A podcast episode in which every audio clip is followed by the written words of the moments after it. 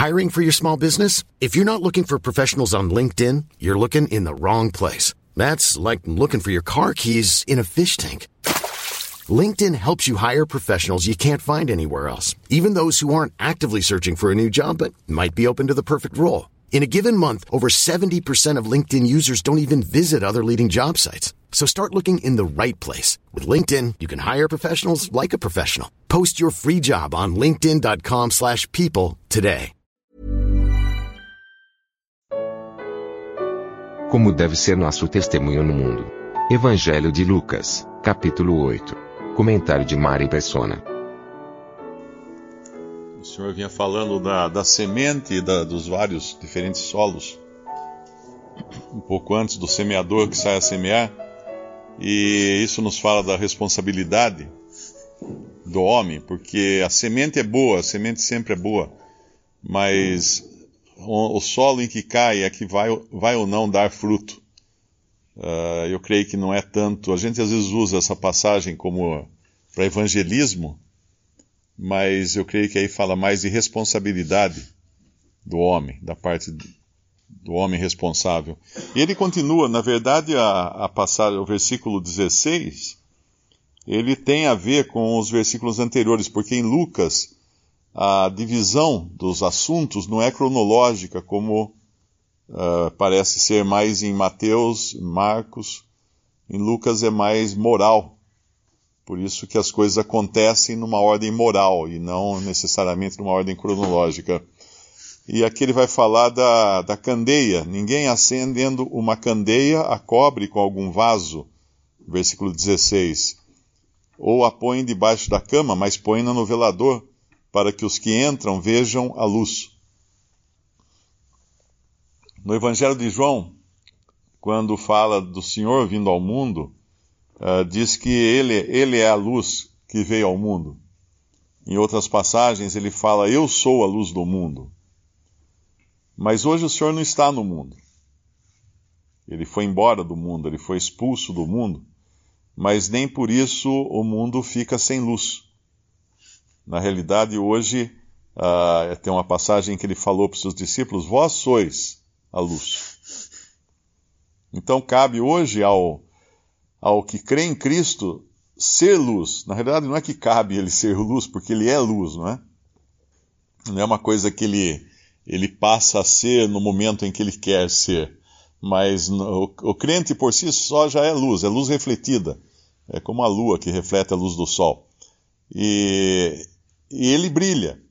Quando, quando Deus mandou a praga das trevas na, no Egito, havia luz na casa dos hebreus.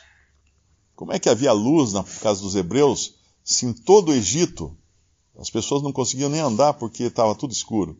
Porque ali havia o povo de Deus naquelas casas.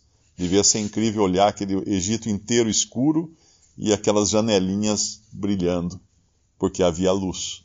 Não que alguém ali estivesse acendendo luz ou fazendo luz, mas é uma coisa misteriosa, uma coisa milagrosa que Deus fez. Fez distinção entre o povo do mundo, os egípcios, e o povo de Deus, que eram ali os hebreus. E hoje Deus faz essa distinção. Hoje o cristão é luz.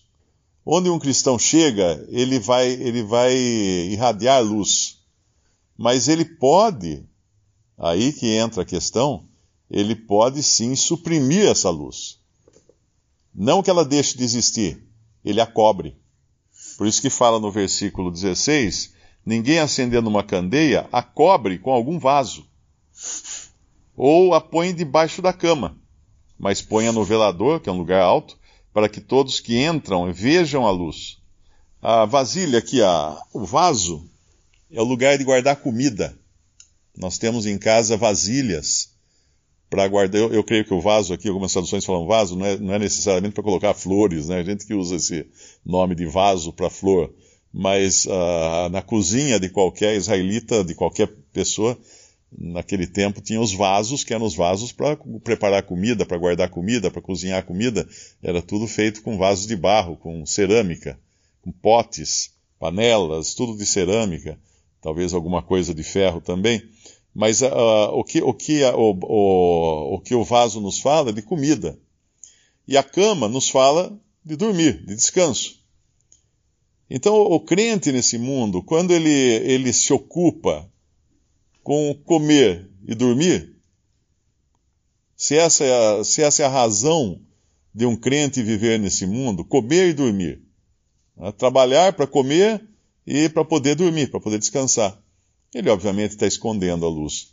Ele está colocando a luz debaixo de um vaso e debaixo da cama, que é o que mostra essa, essa passagem aqui.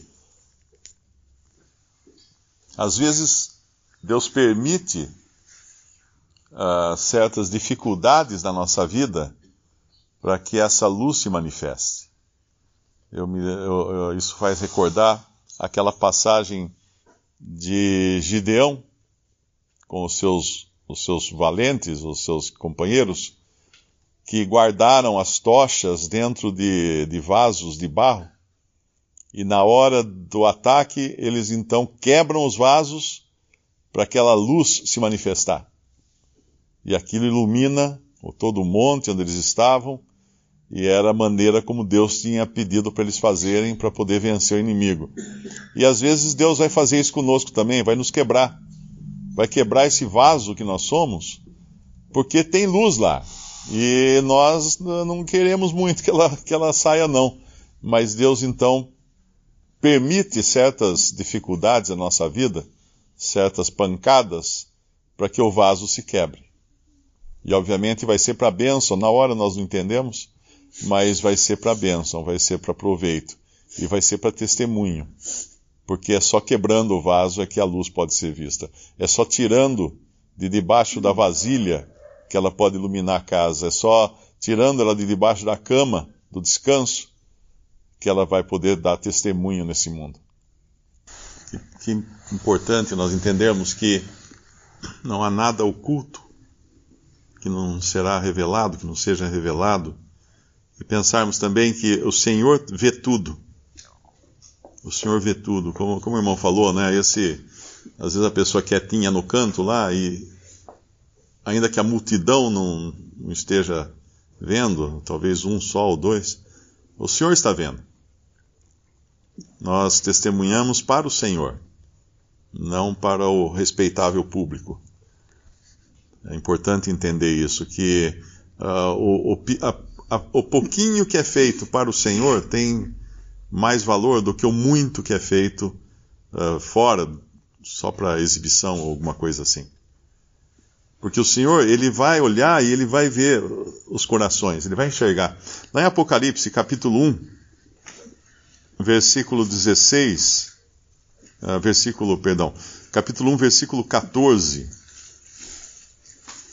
João, quando vê o Senhor Jesus aqui na sua paramentado como juiz, ele não está agora aqui mais como aquele que, que é o manso, humilde, que estava só apanhando, sendo perseguido, uh, sendo cuspido aqui nesse mundo. Não, agora ele está como juiz. E a sua cabeça, no versículo 14 de Apocalipse 1, e a sua cabeça e cabelos eram brancos como lã branca, uh, como a neve, e os seus olhos como chama de fogo. A gente pode imaginar como chama de fogo uh, é uma coisa que alcança todo lugar. Outro dia eu estava vendo um filme de guerra e fiquei impressionado com aqueles, aqueles lança-chamas que eles usavam na Segunda Guerra Mundial que o sujeito apertava um gatilho, aquela chama ia longe, ia muito longe, ia buscar a pessoa escondida dentro de uma cova, lá nas ilhas do Pacífico. E podia, pensei na, na, no paralelo da chama de fogo, do, dos olhos como chama de fogo. É uma coisa que vai, e vai e penetra em todos os lugares, que não deixa nada, nada uh, encoberto. E quando a gente vira para o capítulo 2, versículo 2, o Senhor Jesus agora falando para as igrejas, né, para as sete igrejas. O primeiro versículo, o versículo 2 fala: Conheço as tuas obras e o teu trabalho e a tua paciência. Conheço. No versículo 9, ele fala: Conheço as tuas obras e tribulação e pobreza, mas tu és rico, e a blasfêmia dos que se dizem judeus e não o são, mas são sinagoga de Satanás. Versículo 13: Conheço as tuas obras e onde habitas. Uh, no versículo 19: Eu conheço as tuas obras, e o teu amor, e o teu serviço, e a tua fé, e a tua paciência, e que as tuas últimas obras são mais do que as primeiras. E a gente vai seguindo, ele vai sempre, ele vai sempre mostrar que conhece. No, no versículo 1 do capítulo 3 também, na metade do versículo, conheço as tuas obras, que tens nome de que vives e está, estás morto. E depois, mais adiante, eh, quando ele fala a Filadélfia, no versículo 8 do capítulo 3 de Apocalipse, conheço as tuas obras. E depois, mais adiante, ele vai falar de Laodiceia, 15. Conheço as tuas obras, que nem és frio nem quente. Quem dera foras frio ou quente. Ele conhece, sete vezes aqui ele conhece. O conhecimento do Senhor é perfeito. Não há nada que escapa ao, ao olhar do Senhor. E tanto no sentido bom, né, como no sentido também de reprovação. E às vezes a gente não entende isso e acha que pode esconder alguma coisa dele. Isso em relação a, a, Lucas, capítulo, o nosso capítulo 8, versículo 17, quando fala: Não há coisa oculta que não haja de manifestar-se, nem escondida que não haja de saber se via a luz. E aí o versículo 18, ele fala: Vê depois como ouvis, porque a qualquer que tiver lhe será dado, e a qualquer que não tiver, até o que parece ter lhe será tirado. Para o Senhor, a aparência não, não engana. A aparência para o Senhor não vale nada. Ele, ele, ele, ele enxerga debaixo da cortina. Ele corta, por assim dizer, os seus laços naturais aqui com Israel, com a sua família, e passa para o outro lado do mar,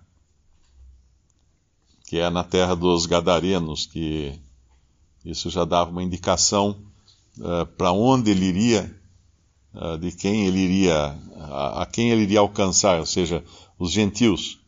Já é uma, uma, uma previsão futura, quando Cristo vier ao mundo para reinar e, e alcançar também não apenas Israel, os judeus, e depois Israel, as dez tribos, mas também os gentios.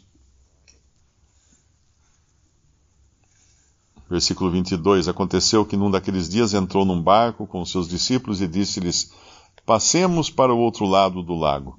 E partiram. E partiram eles, e adormeceu, e sobreveio uma tempestade de vento no, no lago, e enchiam-se de água, estando em perigo. O Senhor estava aqui indo fazer uma obra de libertação de, de um homem possesso de demônios. Quando nós lemos lá em, em Jó, podemos abrir em Jó capítulo 1, quando Deus permite que Satanás coloque a mão na vida de Jó em tudo que ele tem, tem um momento em que vêm os, os, empregados de Jó, os servos de Jó, vêm trazendo as más notícias de tudo o que aconteceu com seus rebanhos, com seus bens, com as suas coisas, que foram atacados, foram feridos por, por bandidos, fogo do céu caiu, fogo caiu do céu, no versículo 16 do capítulo 1 de, de Jó, fogo de Deus caiu do céu e queimou as ovelhas e os servos e os consumiu, e quando chega no versículo 19,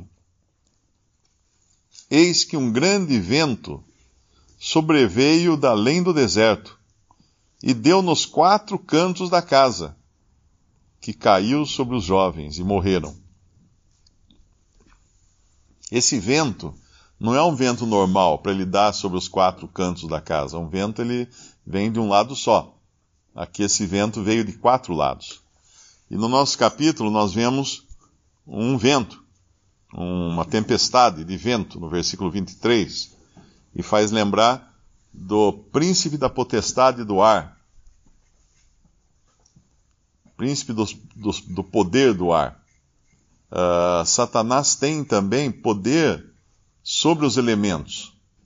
Às vezes a gente se esquece disso.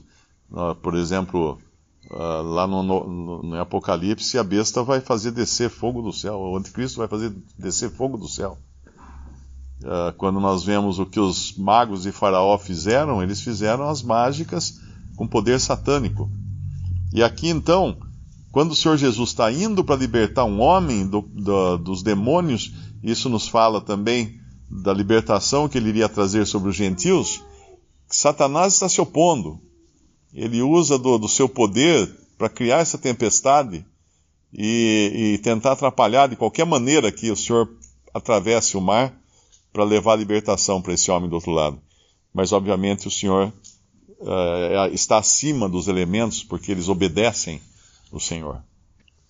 Que vergonha para os discípulos quando eles fazem essa pergunta assim no versículo 25: Quem é este que até os ventos e a água manda e lhe obedecem? Quem é este? Eles estavam andando com o Senhor já há algum tempo, e se nós vamos para o versículo 28, nós vemos o demônio dizendo assim: Que tenho eu contigo, Jesus, filho do Deus Altíssimo? Ele conhecia quem era Jesus. Os discípulos que andavam com ele ainda não, não, não entendiam quem era aquele. Apesar de todos os sinais e todas as evidências que ele mostrava, mas os demônios sabiam.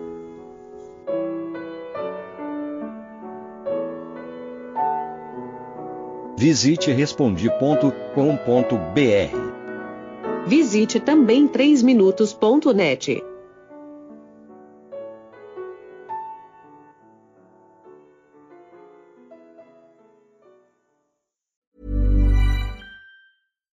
When you make decisions for your company, you look for the no-brainers. And if you have a lot of mailing to do, stamps.com is the ultimate no-brainer. It streamlines your processes to make your business more efficient, which makes you less busy. Mail checks, invoices, legal documents, and everything you need to keep your business running with stamps.com. Seamlessly connect with every major marketplace and shopping cart Schedule package pickups and see your cheapest and fastest shipping options from different carriers. With rates up to 89% off USPS and UPS rates. And with the Stamps.com mobile app, you can take care of mailing and shipping wherever you are. Make the same no brainer decision as over 1 million other businesses with Stamps.com. Sign up with Code PROGRAM for a four week trial, plus free postage and a free digital scale. No long term commitments or contracts. That's stamps.com. Code program.